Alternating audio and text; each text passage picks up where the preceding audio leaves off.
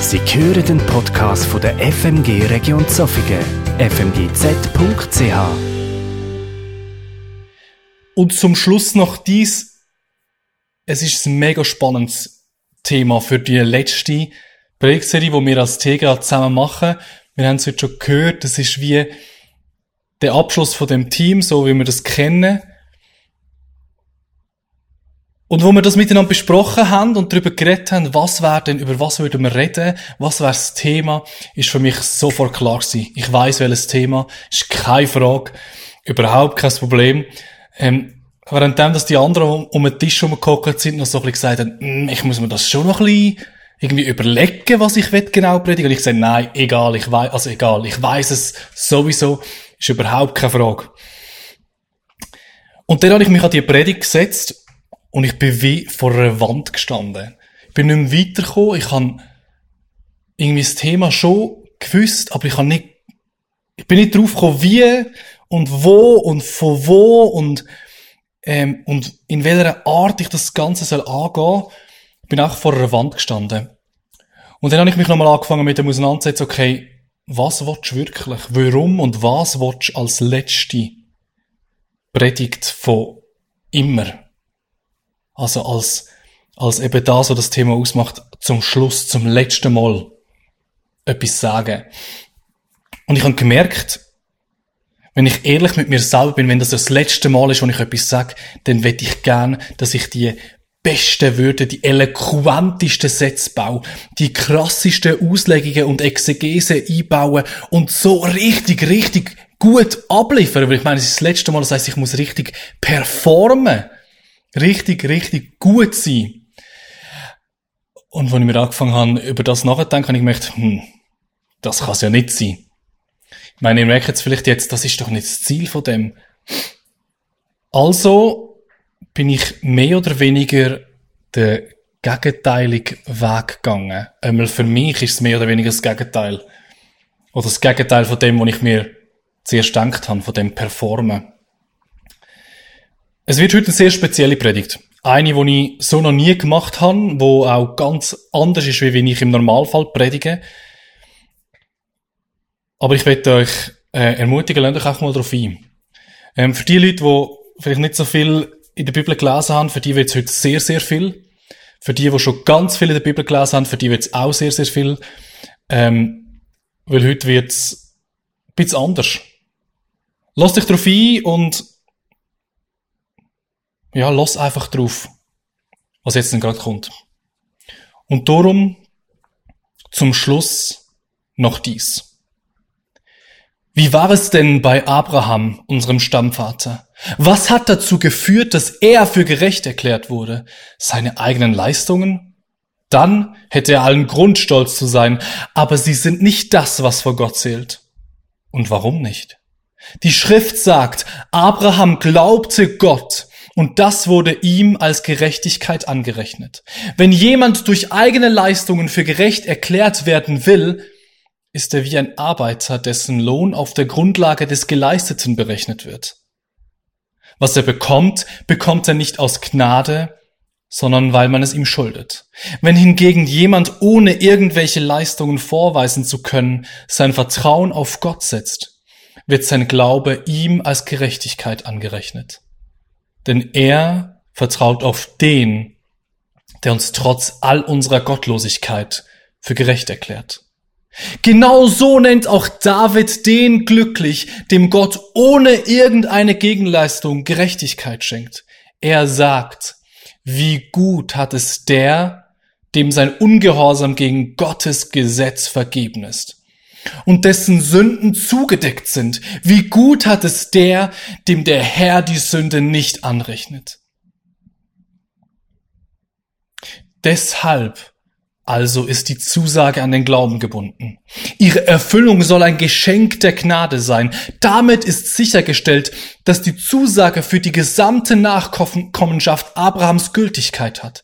Sie gilt nicht nur für die Nachkommenen, denen das Gesetz gegeben wurde, sondern auch für die, die ohne das Gesetz zu haben so glauben, wie Abraham glaubte.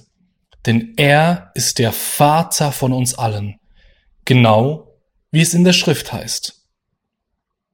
ich habe dich zum Vater vieler Völker gemacht. Ja, in Gottes Augen ist er das, denn er vertraute auf ihn, den Gott, der die Toten lebendig macht und das, was nicht ist, ins Dasein ruft.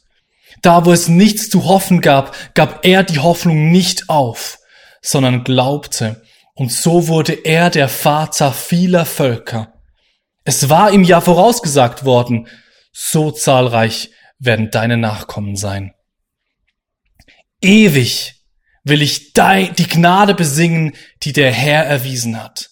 Auch den künftigen Generationen will ich verkünden, wie treu du bist. Ja, ich weiß, deine Gnade erweist du immer wieder neu. Deine Treue steht fest wie der Himmel. Du hast gesagt, ich habe einen Bund geschlossen mit dem Mann, den ich erwählt habe. Meinem Diener David habe ich geschworen, meine Treue und Gnade sollen ihn stets begleiten und durch meinen Namen soll er mächtig und siegreich sein. Er wird zu mir rufen, du bist mein Vater, du bist mein Gott, mein Fels, meine sichere Rettung. Und ich will ihn zu meinem erstgeborenen Sohn ernennen, zum höchsten unter allen Königen der Erde. Für immer will ich ihm meine Gnade erweisen und mein Bund mit ihm soll für alle Zeiten Bestand haben. Sein Königsgeschlecht will ich für immer erhalten und seinen Thron, solange der Himmel besteht. Der Herr lebt, gepriesen sei mein Fels. Hoch erhoben sei Gott, der Fels, bei dem ich Rettung fand. Dieser wunderbare Gott, er ließ mich Vergeltung üben. Er brachte Völker unter meine Herrschaft und befreite mich von meinen Feinden. Du hast mich über alle erhöht, die sich gegen mich stellten. Vor gewalttätigen Menschen hast du mich beschützt. Darum will ich dich preisen vor den Völkern, Herr. Zum Ruhm deines Namens will ich dir Loblieder singen. Welch mächtige Taten vollbringt Gott. Zur Rettung und zum Wohl seines Königs. Wie groß ist die Gnade, die er seinem gesalbten König David und dessen Nachkommen in Ewigkeit erweist.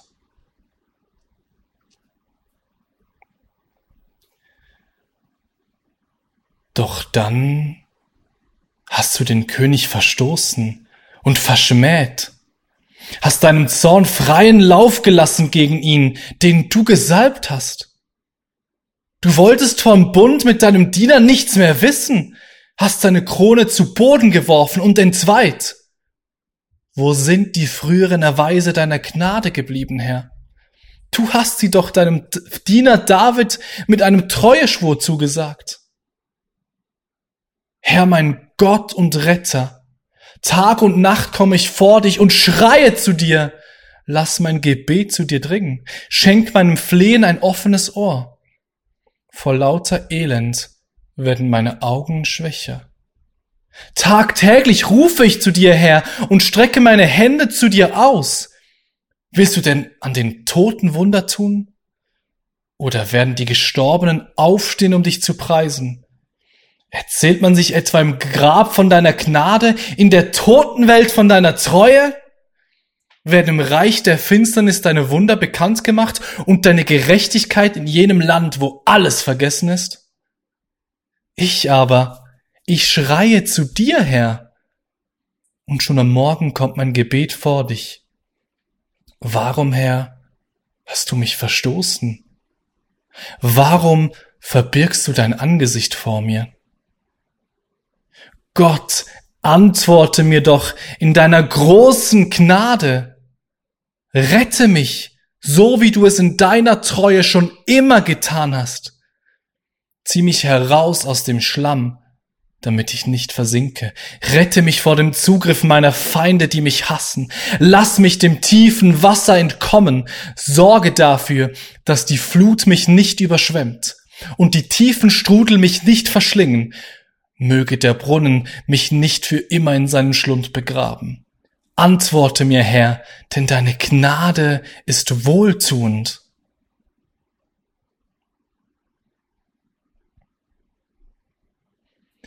Ich aber darf zu deinem Haus kommen. weil du mir deine reiche Gnade schenkst. Ich darf mich niederwerfen vor deinem Heiligtum und dich in Ehrfurcht anbeten. Herr, erweise mir deine Treue und leite mich auf dem richtigen Weg. Tu es meinen Feinden zum Trotz. Bahne mir den Weg, den du mich führen willst. Und so spricht Jahwe. An diesem Ort, von dem ihr sagt, er ist verwüstet, ohne Menschen und Vieh, sage ich, in die Städte Judas und die Straßen Jerusalems, die menschenleer sind, in denen man kein Tier mehr findet, dorthin kehren Jubel und Freude zurück. Man wird den Ruf von Bräutigam und Braut wieder hören und das Lob von denen, die ins Haus Jahwes einziehen und sagen, preist Jahwe, den Allmächtigen. Denn Jahwe ist gütig und seine Gnade besteht ewig, denn ich werde das Schicksals des Landes wenden und es wird sein wie am Anfang, spricht er. Es kommt eine Zeit, spricht Jahwe, da lasse ich das gute Wort in Erfüllung gehen, das ich über Israel und Juda geredet habe. In diesen Tagen, zu dieser Zeit, werde ich aus der Nachkommenschaft Davids einen gerechten Mann hervorkommen lassen. Er wird im Land für Recht und Gerechtigkeit sorgen. Dann ist Juda und Jerusalem frei und sicher. Jerusalem wird dann den Namen tragen, Jahwe unsere Gerechtigkeit. So spricht Jahwe. Wenn ihr meinen Bund mit Tag und Nacht brechen könnt, so dass Tag und Nacht nicht mehr zu ihrer Zeit eintreten werden, dann könnte auch mein Bund mit meinem Diener David gebrochen werden, dass er keinen Nachkommen mehr hätte, der als König regiert. Du hast gesagt, Herr, ich habe einen Bund geschlossen mit dem Mann, den ich erwählt habe. Meinem Diener David habe ich geschworen, meine Treue und Gnade sollen ihn stets begleiten, und durch meinen Namen soll er mächtig und siegreich sein.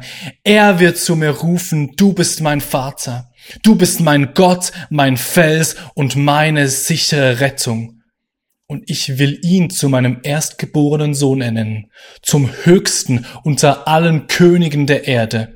Für immer will ich ihm meine Gnade erweisen und mein Bund mit ihm soll für alle Zeit Bestand haben.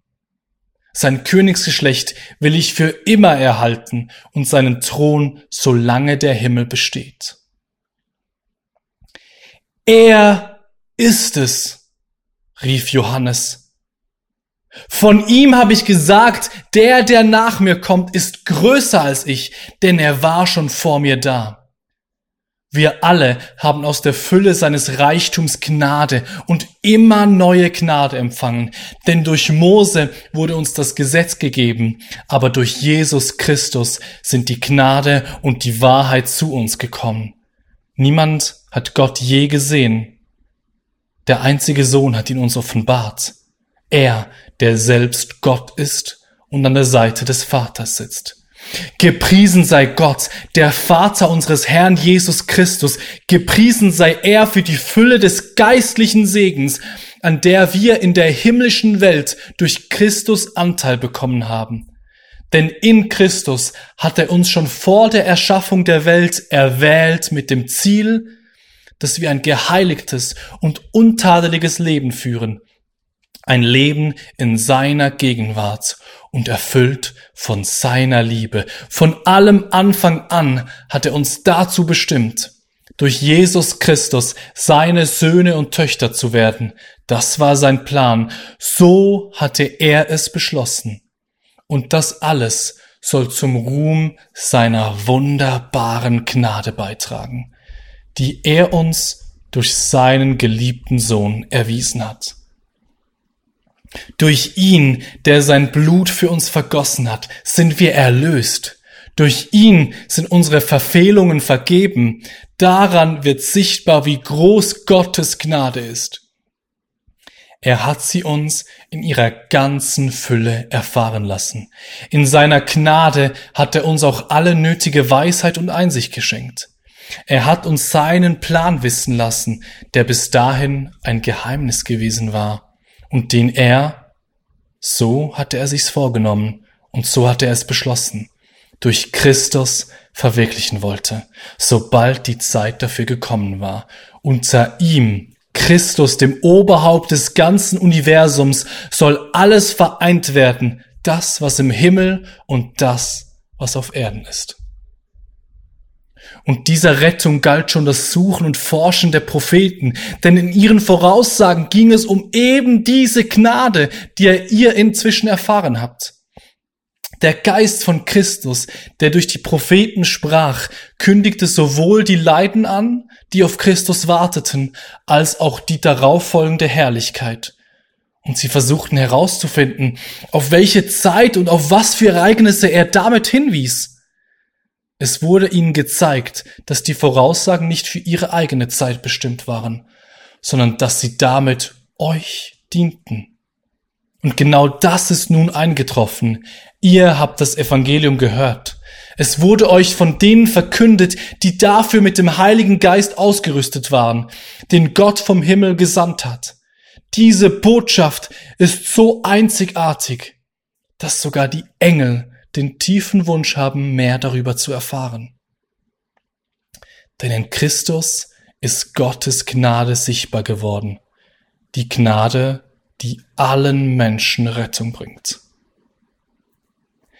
Der Herr hat zu mir gesagt, meine Gnade ist alles, was du brauchst.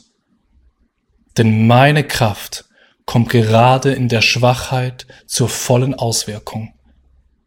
Daher will ich nun mit größter Freude und mehr als alles andere meine Schwachheiten rühmen weil dann die Kraft von Christus in mir wohnt.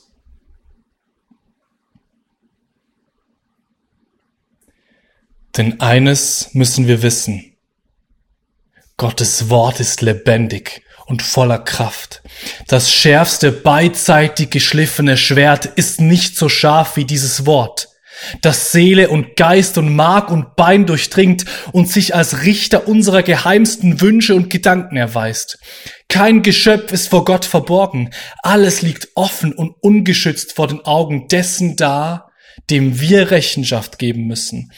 Weil wir nun aber einen großen Hohepriester haben, der den ganzen Himmel bis hin zum Thron Gottes durchschritten hat, Jesus, den Sohn Gottes, wollen wir entschlossen an unserem Bekenntnis zu ihm festhalten. Jesus ist ja nicht ein Hohepriester, der, der uns in unserer Schwachheit nicht verstehen könnte. Vielmehr war er genau wie wir Versuchungen aller Art ausgesetzt, allerdings mit dem entscheidenden Unterschied, dass er ohne Sünde blieb.